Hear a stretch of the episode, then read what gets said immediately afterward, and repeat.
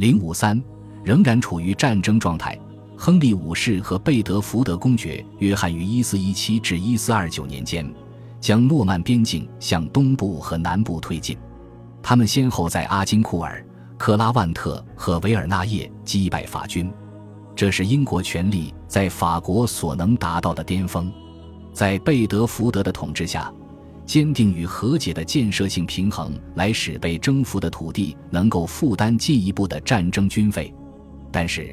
圣女贞德激励下的法国复兴和查理七世在兰斯的加冕挫败了这一计划，英军的进攻在帕泰战役失败后停止了。此后，诺曼底在外国人的统治下变得焦躁不安，英格兰在布列塔尼和勃艮第的盟友开始动摇，英格兰议会不得不为在法国北部的战争寻求更多资金，那里的驻军和野战军队成为越来越重的负担。英国人处于军事和金融陷阱之中，而且没有亨利五世的天才来指挥他们。在15世纪30年代，寻求和平变得更加紧迫，特别是英格兰一方。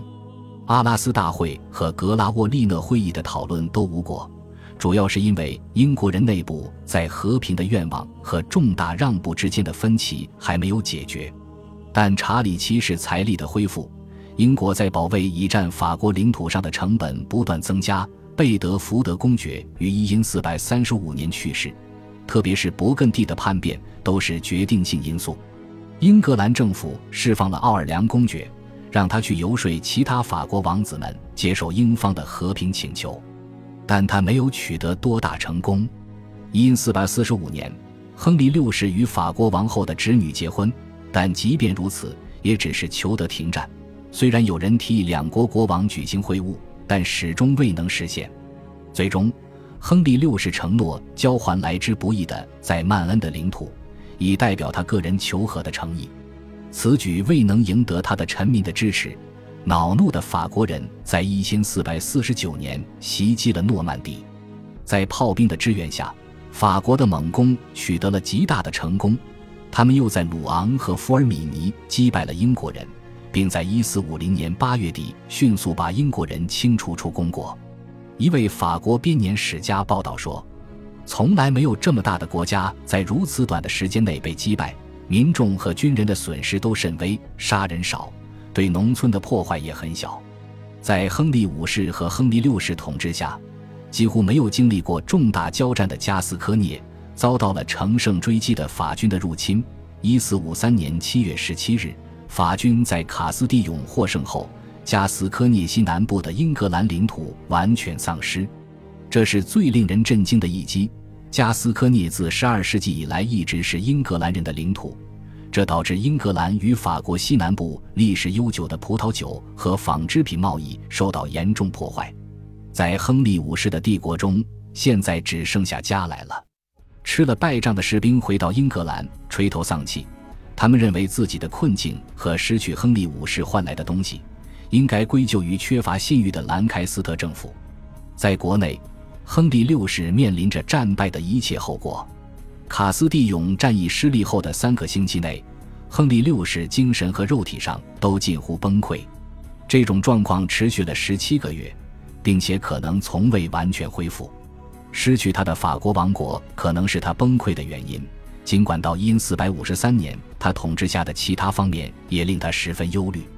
那些亨利所信赖的人，被证明不配他的信任，且遭到广泛憎恨，特别是萨福克公爵和萨默塞特公爵。那些不被他宠信的人都感到愤愤不平，心生怨恨。国王和他的宫廷阻止了他们改善命运的努力。亨利的政权即将破产。其在各郡以及威尔士和爱尔兰的权威正在陷入瘫痪状态。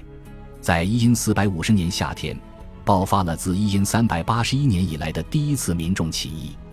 出身微贱但才华横溢的约翰·凯德领导了这场起义。他占领了伦敦几天，并强烈谴责国王的大臣们。其实，国王个人应当对英格兰的困境承担不可推卸的大部分责任。亨利六世本是一个心怀善意的君王，在教育和宗教方面有着值得称赞的愿望。他寻求与法国建立和平，并希望奖励他的朋友和仆人。但是，没有一个中世纪的国王可以仅凭善意来统治。此外，亨利骄奢淫逸，对人对事都没有精明理性的判断力。他很聪明，受过良好教育，但他是最没有经验的国王，从未摆脱在少年时期那种对别人的依赖，这是他漫长的未成年期的必然特质。无可否认，他的许多问题是不可避免的。他的父亲为他创造了双重君主身份，而这种身份的要求比对那些军事征服者的要求更沉重、更复杂。他未成年时期依靠权贵来摄政统治，这期间培养的既得利益集团，即使在国王成年后也不容易放弃他们的利益。特别是他的叔叔格洛斯特公爵汉弗莱和他的叔祖父亨利伯福特温彻斯特的红衣主教。此外，在格洛斯特于一因四百四十七年去世后，亨利六世是亨利四世的男性子嗣中唯一幸存的后裔。这一事实导致他不信任约克公爵，因为后者是马其伯爵的继承人。那么，兰开斯特王朝晚期的统治者有充分的理由警惕，何况约克公爵理查是那些不满者的领袖。尽管国王生病了，但是一四五三年十月，他脾气暴躁的王后为他生了一个儿子。这充实了兰开斯特王朝，但他几乎没有改善这个王国或约克公爵理查的状态。作为英格兰第一公爵和亨利的堂兄，约克在国王丧失掌控国家的能力期间，两次被任命为王国的监护人。但正因如此，他引起了王后的强烈敌意。在布洛西斯和路福德桥的战役中，王后终于爆发了。随后，在考文垂召开的议会上，约克。内维尔家族和他们的支持者遭到迫害，这个疏远了有权势的人的政权，在国内外留下灾难性的后果，导致约克于一四六零年十月提出了对王权的要求。不久之后，约克在维克菲尔德去世，在沃里科伯爵的协助下，约克的儿子爱德华于一四六一年三月四日登基，爆发于十五世纪五十年代的王朝战争走向成熟。新登基的约克派君主爱德华四世面临一个重大的不利因素：被废的国王，他的王后和儿子仍在逃。因此，他们的存在为他们的追随者及苏格兰和法国的同情者提供了一个焦点。这些人一心想着让虚弱的英国政权出丑。亨利在北方被捕之后，爱德华感到更加踏实。尽管这位前国王被囚禁在伦敦塔，他的王后和儿子在苏格兰。随后在法国接受了庇护。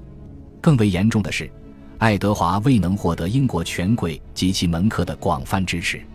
此外，在15世纪60年代后期，他逐渐疏远了他的强大的国王缔造者及沃里克伯爵，后者对爱德华日益增长的独立性感到不满。爱德华无耻的兄弟乔治·克拉伦斯公爵也背弃了他。政敌利用这些不利因素，策划了叛乱。在法国路易十一的鼓动下，爱德华于一四七零年七月与流亡的兰开斯特王后玛格丽特达成了一项令人忧虑的协议。沃里克、克拉伦斯、兰开斯特家族和持不同政见者的约克派回到了英格兰。爱德华四世被迫逃到他的盟友勃艮第公爵那里。他们迅速恢复了亨利六世的王位。他是第一位中间有过中断的两次宣布执政的英格兰国王。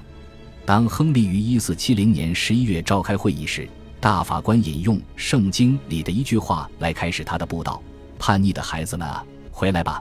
主说：“这不仅是在向威斯敏斯特呼吁，也是在向全国呼吁。”但被废的爱德华就像他之前的亨利六世一样，处于自由状态。能够在勃艮第的帮助下组建一支军队。此外，亨利的复辟政权充斥着互相冲突的效忠者和互相排斥的利益集团。因此，当爱德华于1471年3月重返英格兰时，他能够在巴尼特击败并杀死沃里克，然后向西行进，在托尔克斯伯里彻底打败了刚刚从法国返回的兰开斯特王后和王子。最后。爱德华四世的王朝终于安全了。玛格丽特王后在图克斯伯里战役后被捕，他的儿子在战斗中被杀，并且当爱德华胜利回到伦敦的那个晚上，亨利六世在伦敦塔里死了，很可能是被谋杀的。主要的兰开斯特家族的血脉已经断绝。约克派持不同政见者要么被吓坏了，要么死了。而克拉伦斯虽然与他的兄弟和解了一段时间，但后来在一千四百七十八年因为进一步的轻率行为而被处决。爱德华在十五世纪七十年代享有的相对政治安全，使他能够进行一段时期的建设性统治。他试图通过与布列塔尼、勃艮第和苏格兰的联盟来修复英格兰在国外的声誉。并且还想步先王们的后尘，继续对法作战。他的布列塔尼和勃艮第盟友反复无常，导致他一千四百七十五年的远征差点变成一场灾难。但在皮基奎涅条约中，路易十一答应向他支付一笔不菲的补偿金，以换取爱德华承诺不谋求法国王位。爱德华试图重组政府的财政管理，这跟兰开斯特王朝的意图是一致的。如果他宣布他的统治不会增加特殊的税负以取悦议会，同时奖励朋友和吸引政治支持者，这意味着他不能指望采取一项连续的税收计划来增加收入。他要讨好商人和伦敦人，吸引他们为自身利益参与贸易，并与佛兰德斯和德意志港口的汉萨同盟保持良好关系。最重要的是，他在位后期的政治稳定在很大程度上。应归功于几位能力出众、忠心耿耿的国家官员的持续服务。恭喜你又听完三集，欢迎点赞、留言、关注主播，主页有更多精彩内容。